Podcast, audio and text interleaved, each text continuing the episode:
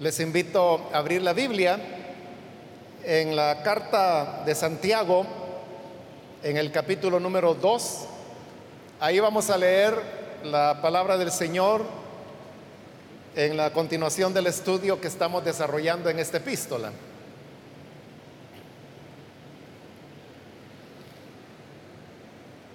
Dice la palabra de Dios en Santiago capítulo 2, versículo 14. Hermanos míos,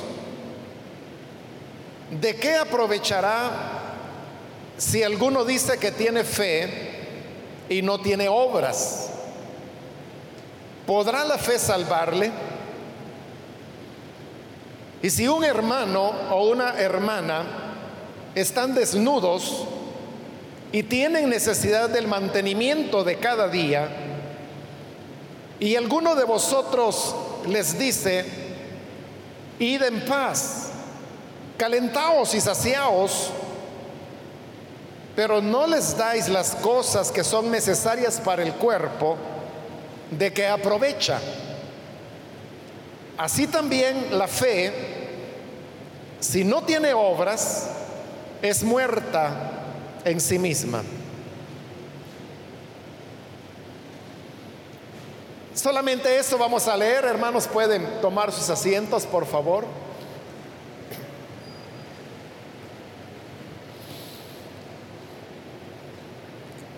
Seguimos adelante, hermanos, con el estudio de esta carta de Santiago. Y como habrá notado en la lectura que acabamos de hacer, hemos llegado a la parte de la carta en la cual se desarrolla el tema de la fe y de las obras. Este era un tema controvertido en los primeros años de, la iglesia cristiana, más o menos los primeros 100 años, y tenía que ver con el tema de cómo las personas se salvaban. Pablo enseñaba que la salvación viene por medio de la fe. La persona es salvada por la fe que deposita en el Señor Jesús y no por las obras que pueda hacer. Pero esa era solo una posición. En cambio, la iglesia de Jerusalén en la cual Santiago era el cabecilla o el líder, el pastor de la iglesia, aunque habían otros también, ellos creían que era importante la fe en el Señor Jesús, pero que no era suficiente para alcanzar la salvación, sino que a esa fe había que añadir las obras de la ley fundamentalmente.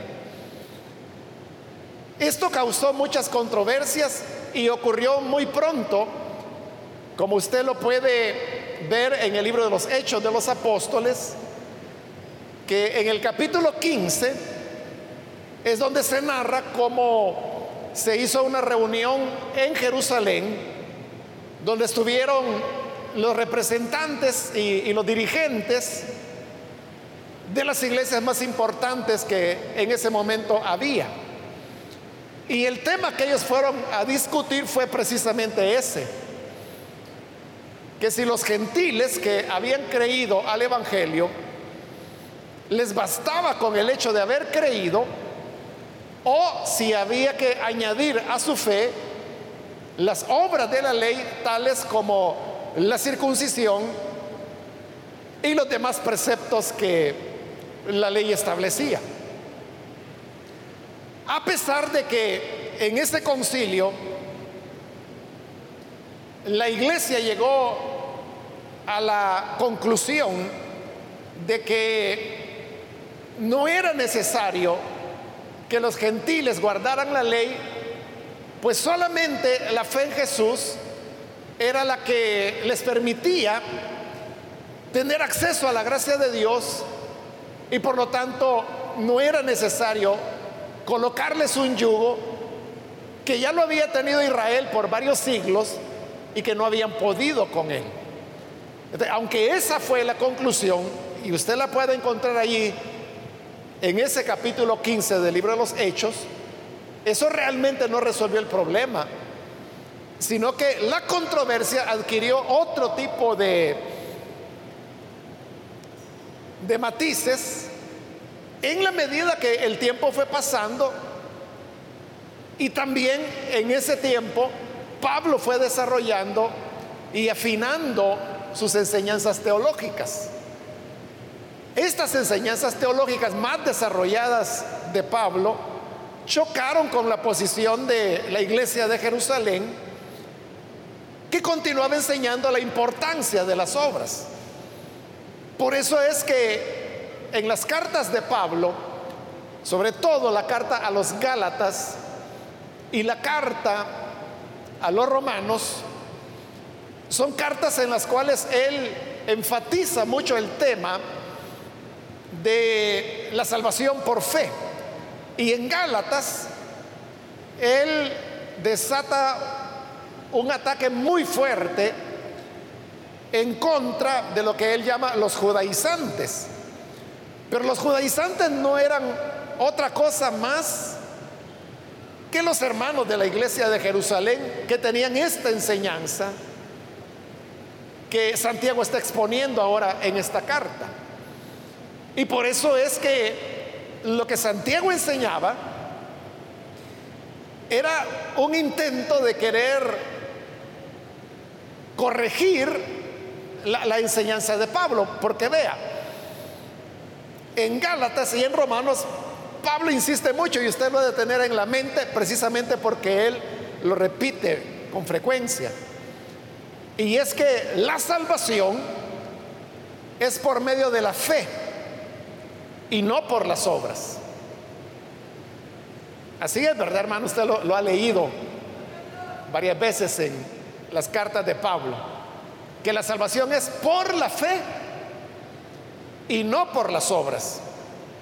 Pablo dice que somos justificados por medio de la fe sin las obras de la ley. Pero miren lo que dice hoy Santiago en este capítulo 2, Adelantémonos un poquito al versículo 24. Vosotros veis pues que el hombre es justificado por las obras y no solamente por la fe. Usted puede ver de que es totalmente lo contrario de lo que Pablo está diciendo. Y no solamente es lo contrario, sino que Santiago está utilizando la misma construcción de las palabras de Pablo para refutarle. O sea, porque esta misma secuencia de palabras es la que Pablo utiliza para afirmar que el hombre es justificado por la fe y no por las obras. Pero hoy Santiago está diciendo, el hombre es justificado por las obras y no solamente por la fe. Como hay una similitud en la redacción de Santiago con la de Pablo, por eso es que se considera que lo que está haciendo Santiago es reaccionar a las afirmaciones de Pablo y defender lo que era la posición de ellos, de la iglesia de Jerusalén. Más adelante, hermanos, cuando lleguemos a ese capítulo 24, nos vamos a detener más tiempo ahí para comparar los versículos de Pablo con este versículo 24 de Santiago. Lo que quiero únicamente mostrar en este momento es de que habían posiciones diferentes. Uno podría decir que hasta contrarias. Y si uno pregunta, que es una pregunta que nos hemos hecho varias veces en el estudio de esta carta, ¿quién tenía la razón? O sea, uno podría sentirse inclinado a decir Pablo, porque por razones históricas que en otras oportunidades he explicado, nosotros terminamos recibiendo la teología de Pablo. Y por eso es que la fe del evangélico, al menos el evangélico occidental, es que la salvación es por medio de la fe y no por las obras. Pero vemos que ahí hay una iglesia y es parte de las escrituras donde se afirma lo contrario, que la salvación es por las obras y no solamente por la fe. Entonces, ¿quién tiene la razón? ¿Quién está en lo correcto? La respuesta es que aquí no se trata, hermanos, de quién está en lo correcto, porque note que las dos afirmaciones contrarias, pero las dos están en la Biblia. Y las dos son escritura y por lo tanto son inspiradas por el Espíritu Santo. A menos que nosotros queramos negar lo que dice Santiago o, quitar la carta de Santiago del canon de las escrituras. Pero entonces ahí sí estaríamos quitándole literalmente a las escrituras. Que fue, por ejemplo, lo que Lutero en su época, o sea, él no fue que quisiera quitar Santiago de las escrituras, pero definitivamente Lutero lo que no quería era que Santiago fuese tomado como un libro que tuviera igual autoridad que los escritos de Pablo. Es bien conocida la frase de Lutero, que cuando él se refería a la carta de Santiago decía, esa epístola de paja. Porque para Lutero no, no había nada útil en esta carta. Y no solamente no había nada útil, sino que tenía este tipo de enseñanza que contradecía el tema de la salvación por fe, que fue el gran tema de la reforma protestante. A lo mejor usted ha oído hablar de lo que se llama las cinco solas. Se le llama solas porque son eh, solo Cristo, solo la fe, solo la escritura. Entonces son cinco solas que fueron elaboradas por Lutero. Y una de esas solas es precisamente esa, sola, la sola fe. Es decir, la salvación viene por la fe sola, pero oiga el énfasis. Bueno, usted sabe que Lutero tradujo también las escrituras de las lenguas originales al alemán. Primero hizo la traducción del Nuevo Testamento y cuando tradujo Romanos capítulo 1 versículo 17 donde Pablo dice que el hombre es justificado por la fe. Eso es lo que dice, eso es lo que escribió Pablo, que el hombre es justificado solo por la fe. Y Lutero cuando tradujo le añadió, una palabra que fue la palabra sola en la Biblia, la traducción de Lutero, lo que dice es, el hombre es justificado por la fe sola.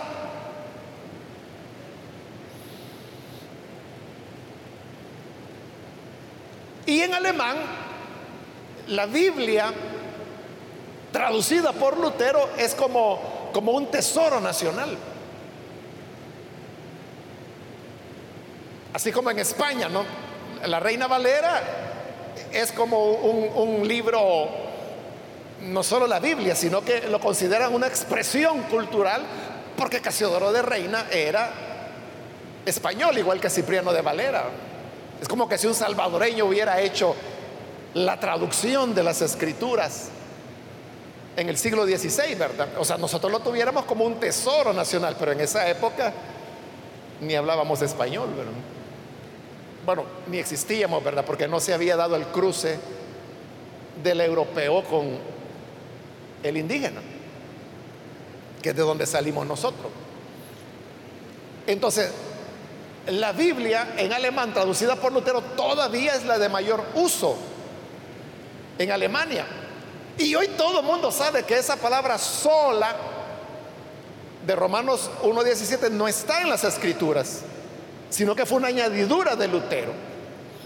Y por eso es que si alguna vez usted tiene la oportunidad de ojear una Biblia en alemán, busque Romanos 1, versículo 17, y usted va a ver que la palabra sola, pero en alemán obviamente, está escrita en cursiva, porque con eso están indicando que esa palabra no está en el, en el original griego, sino que fue añadida por Lutero. Entonces los alemanes lo saben, pero para ellos es un orgullo que diga la fe sola,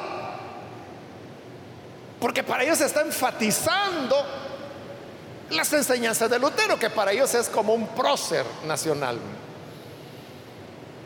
Bueno, al mismo Lutero le hicieron ver, Lutero estaba rodeado de intelectuales, de doctores, y rápido se dieron cuenta que Lutero le había añadido la palabra sola y le dijeron que por qué en la traducción él había traducido el hombre es justificado por la fe sola.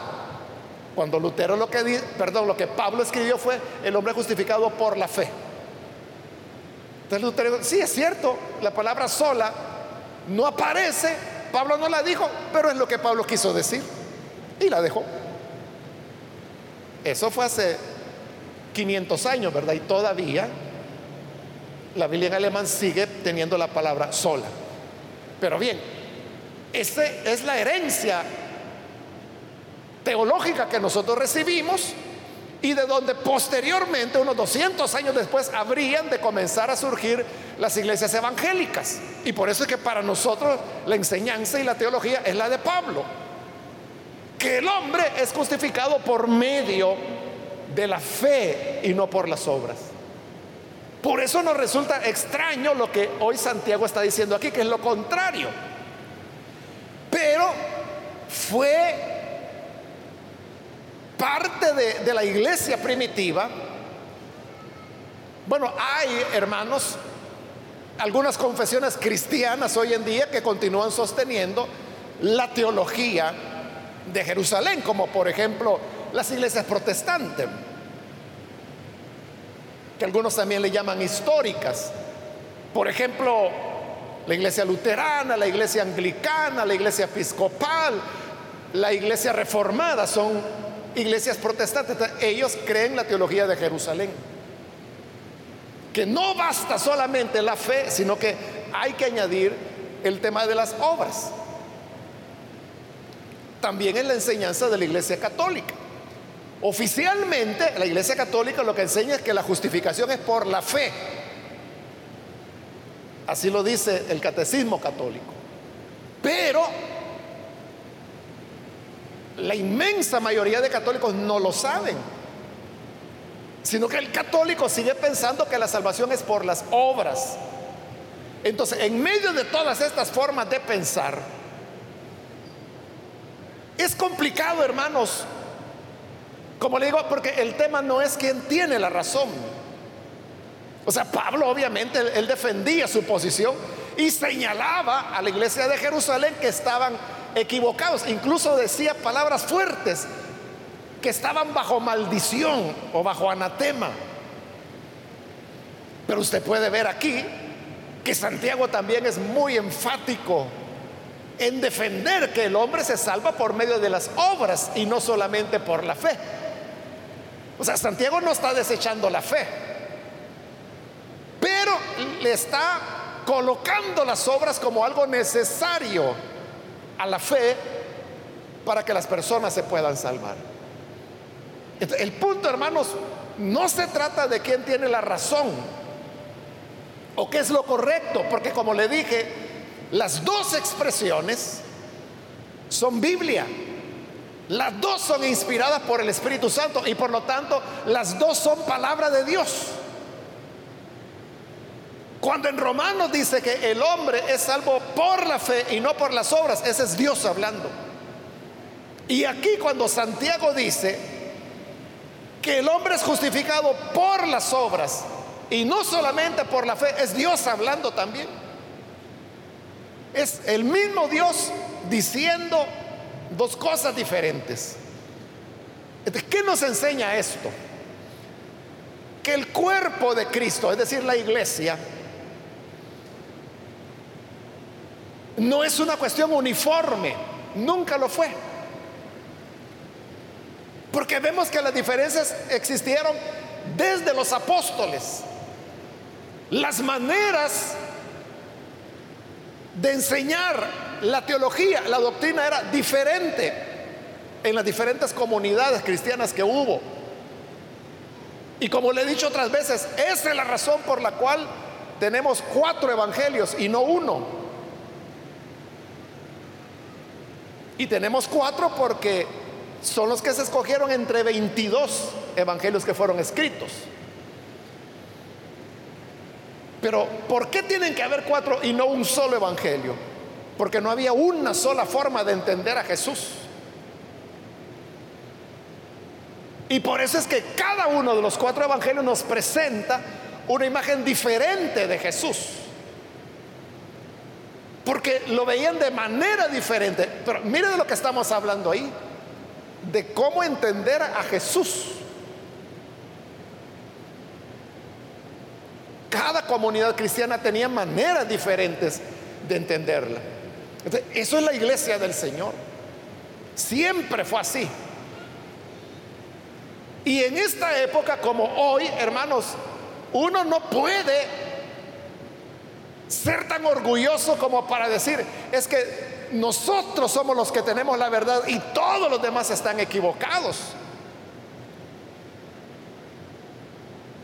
Tenemos derecho a tener nuestra manera de entender las cosas.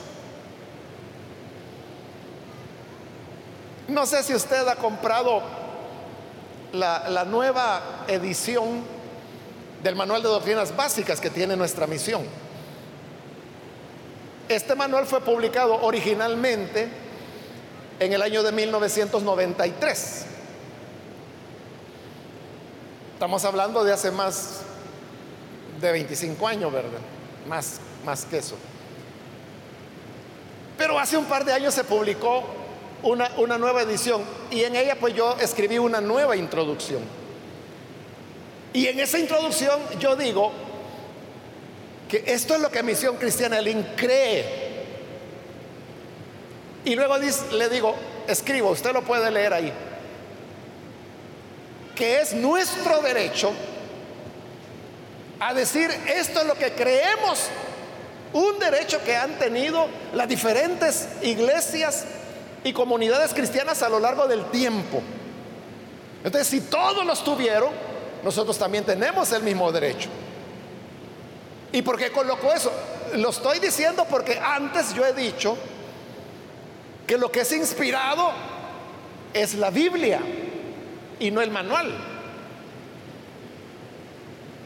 Nosotros creemos que lo que dice el manual es cierto porque está amparado en las escrituras, pero no es que el manual o que la Biblia sea cierta porque lo dice el manual, es lo contrario. El manual es correcto porque tiene su base bíblica, pero esa es la manera como nosotros la interpretamos. Y lo interpretábamos en 1993. Ese derecho de decir, esto es lo que creemos, es el derecho que han ejercido todas las denominaciones en todas las épocas, en los dos mil años de cristianismo que hay.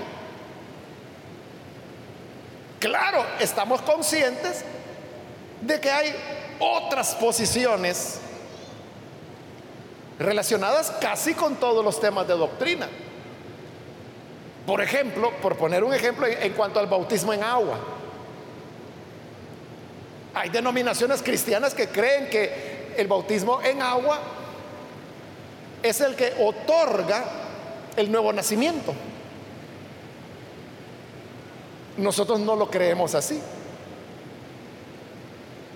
Pero que nosotros creamos diferente no significa que no sepamos que los calvinistas, por ejemplo, creen que el bautismo sí es un medio de gracia por el cual Dios otorga el milagro del nuevo nacimiento. O sea, pero eso es lo que ellos creen. Nosotros no creemos así.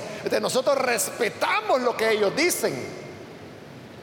De igual manera, nosotros merecemos el respeto de creer lo que nosotros queramos, aunque sabemos que hay otros que creen diferente, como le digo, casi de todos los temas. De doctrina básica.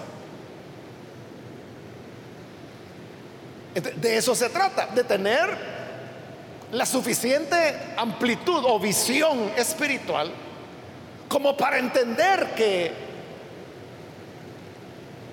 las iglesias van a tener diferentes maneras de entender las cosas. Y nosotros lo que debemos hacer es respetar cada una de esas posiciones. Desde ese punto de vista es importante estudiar Santiago, porque aquí es donde conocemos cuáles eran los razonamientos que ellos tenían para afirmar lo que afirma en el versículo 24, que la salvación no es por la fe, perdón, que la salvación es por obras y no solamente por la fe. O sea, ¿cómo llegan a esa conclusión, que es la contraria de Pablo? Pues sigamos el razonamiento para ver cómo llegan a eso.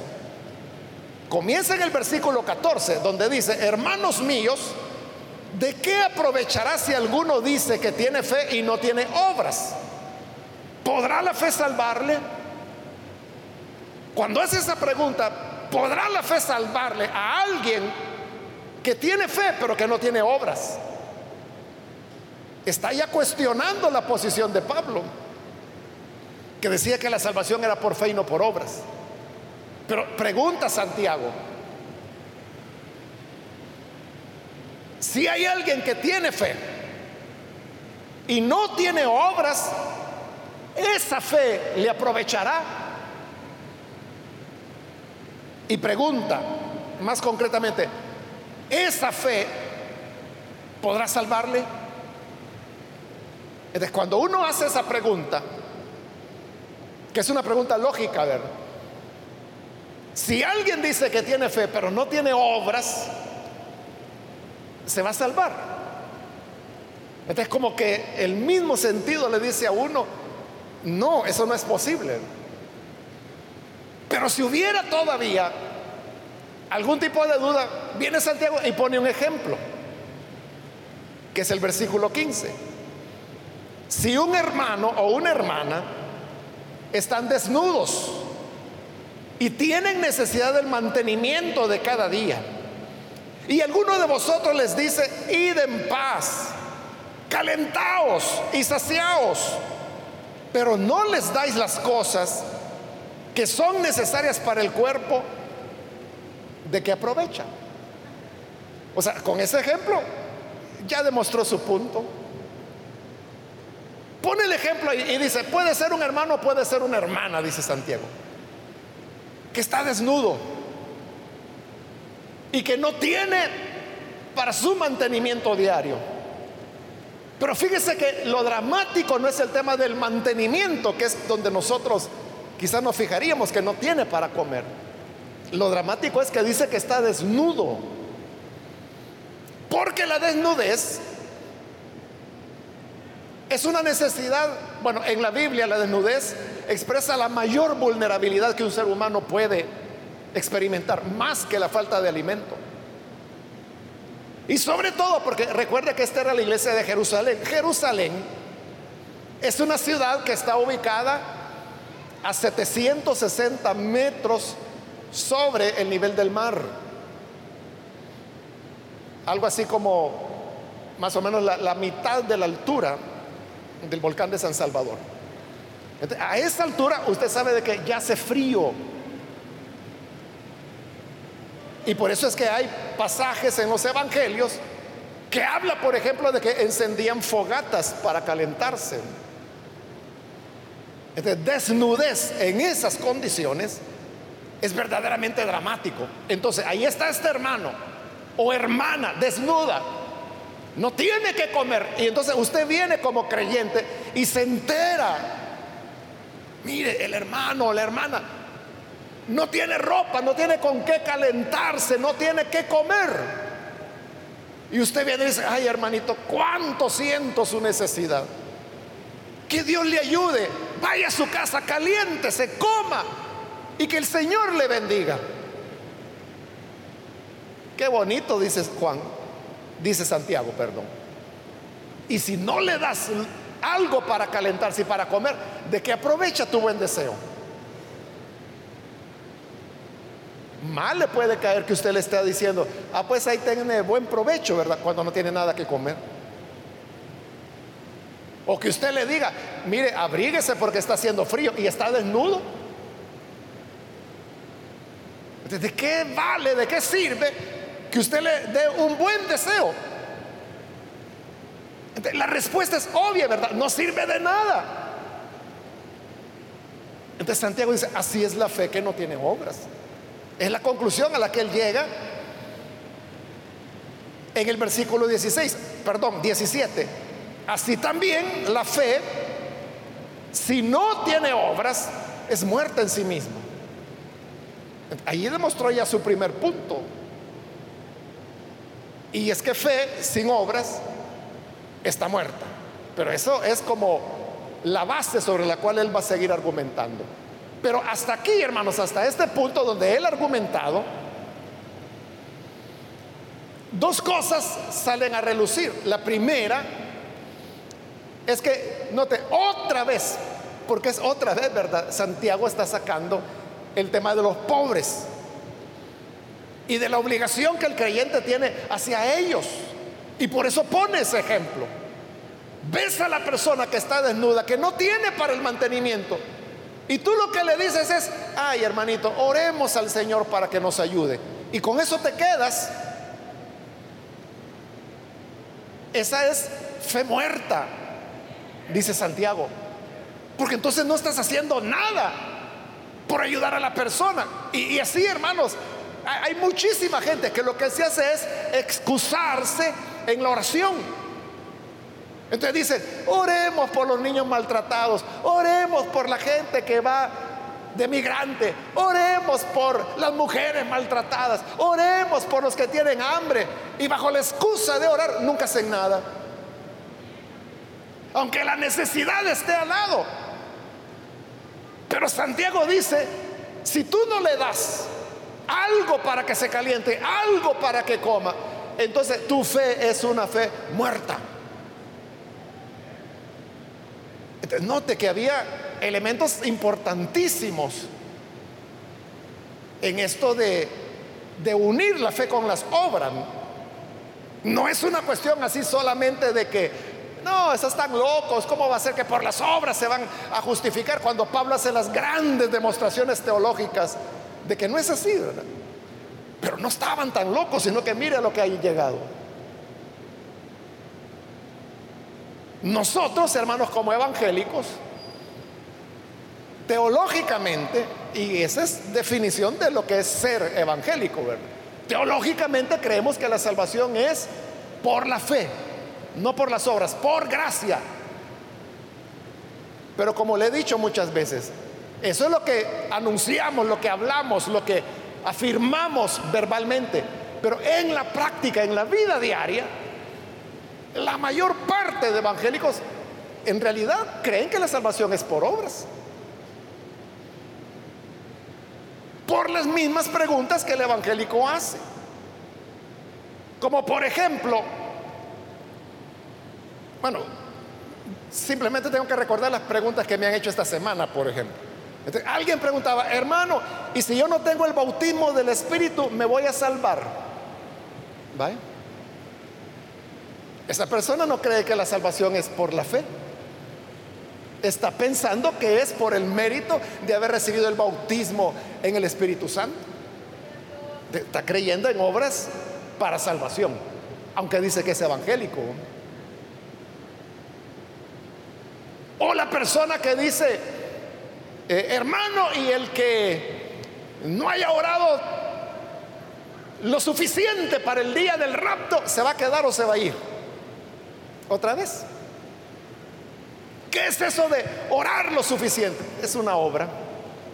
Está haciendo depender la salvación de la persona de que si obró o no obró.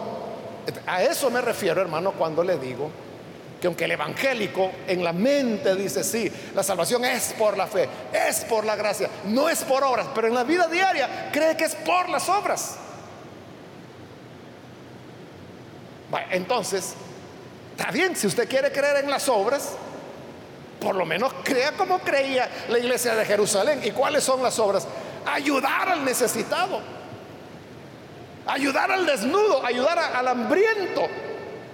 Porque ese es otro problema que cuando, porque hay iglesias evangélicas, sobre todo independientes, que sin ambajes le dicen así claramente que la salvación es por las obras. Y que si usted no está preparado, que se va a quedar. Que si usted no hace aquí o asá, no le ha amanecido. O sea, esas son las predicaciones de todos los días en esas iglesias. Están diciendo claramente que la salvación es por obras. Pero el problema es esto, que ¿qué entienden ellos por obras? Entienden que el hombre use camisa larga, que la hermana tiene que andar vestido celeste. Entonces, para ellos esas son las obras, que el uso del velo, que el color de la ropa, que si se peinó de esta manera, que si va a la peluquería una vez al mes o si va cada seis meses, para ellos esas son obras. O, obras son también orar, ayunar, vigilar, cosas en las cuales ellos hacen mucho énfasis precisamente porque son obras, pero nótelo. Ellos creen que por estar orando, cantando, vigilando, ayunando mucho, están haciendo muchas obras. Pero para la iglesia de Jerusalén las obras eran estas. Si un hermano o una hermana están desnudos y tienen necesidad de mantenimiento de cada día, y alguno de vosotros les dice, id en paz, calentaos, saciaos, ahí voy a orar por usted, hermanito, por su problema, por su necesidad. Y no le das las cosas que son necesarias para el cuerpo, ¿de qué aprovecha? Esa es fe muerta. No solo no haces las obras, sino que la fe que dices tener es muerta. Ahí sí verdaderamente la persona está perdida.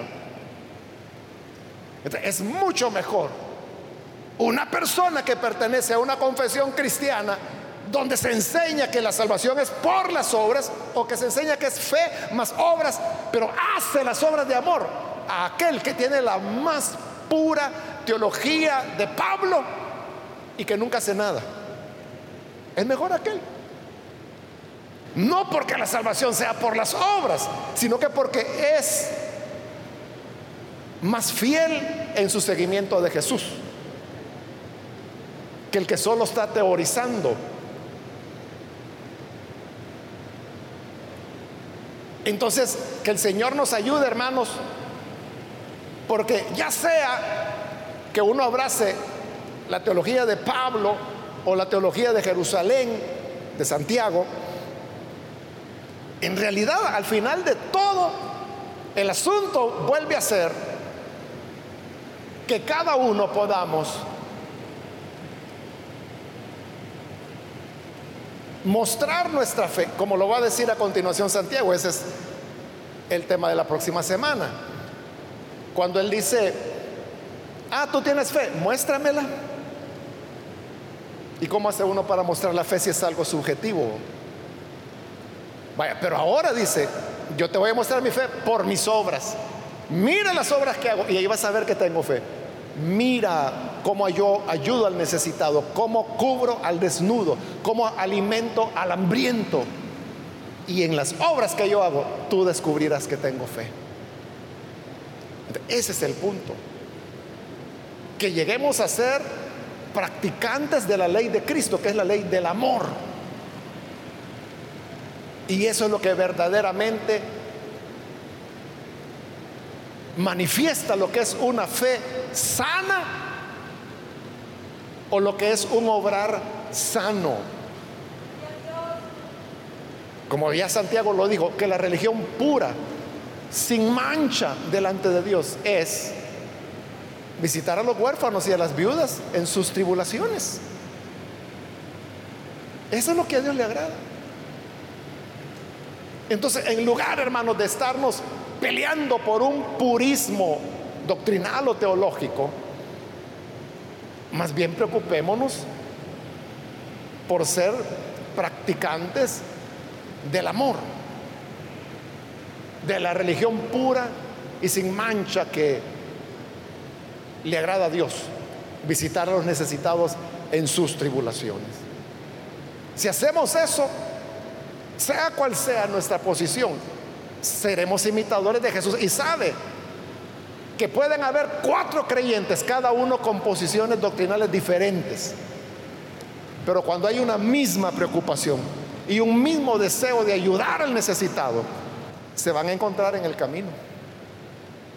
Y ahí es donde el mundo reconocerá que verdaderamente somos discípulos del Señor, en que nos amamos los unos a los otros. Amén. Vamos a cerrar nuestros ojos y quiero invitar si hay con nosotros amigos o amigas que todavía no han recibido al Señor Jesús como Salvador. Pero si usted ha escuchado la palabra y hoy ha llegado a entender que en realidad Dios lo que quiere es que nosotros tengamos un corazón compasivo, como Jesús que fue compasivo con todos los que se encontró. Si usted quiere recibir a Jesús para iniciar una vida de la práctica del amor, yo le invito para que en el lugar donde está, usted se ponga en pie en señal que desea recibir a Jesús como su Salvador. Y con gusto vamos a orar por usted. Puede ponerse en pie en este momento, allí en el lugar donde se encuentra. No es necesario que venga aquí al frente, sino que allí donde está, tan solo póngase en pie y nosotros oraremos por usted. También quiero invitar si hay hermanos que necesitan reconciliarse con el Señor. Pueden ponerse en pie en este momento también. Aquí hay un hombre ya que se puso en pie, Dios le bendiga. Alguien más que necesita recibir al Señor por primera vez o reconciliarse. Póngase en pie también. Y vamos a orar por usted. ¿Hay alguna otra persona? Si usted está en la parte de arriba, igual puede ponerse en pie para que oremos por usted.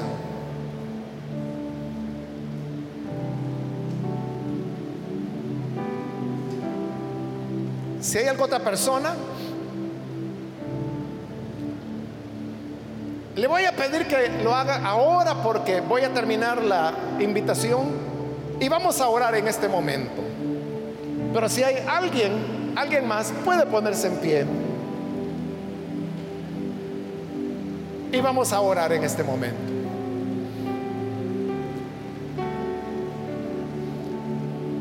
Señor, gracias te damos por tu palabra. Gracias por las personas que te reciben aquí en este lugar y a través de los medios de comunicación. Donde quiera que están, llega a ellos para cambiarles, hacerles nacer de nuevo que puedan conocerte y a partir de este día comenzar a seguirte y a imitarte en todo lo que tú hiciste, tu conducta y tu actuación. Ayúdanos también a todos para que como cristianos e hijos tuyos conozcamos la naturaleza de tu iglesia y conozcamos también la fe que aprovecha. Líbranos de la fe muerta. Y ayúdanos a tener un corazón compasivo hacia el necesitado, como tú, Señor, lo tuviste. Es nuestra oración en el nombre de Jesús. Amén.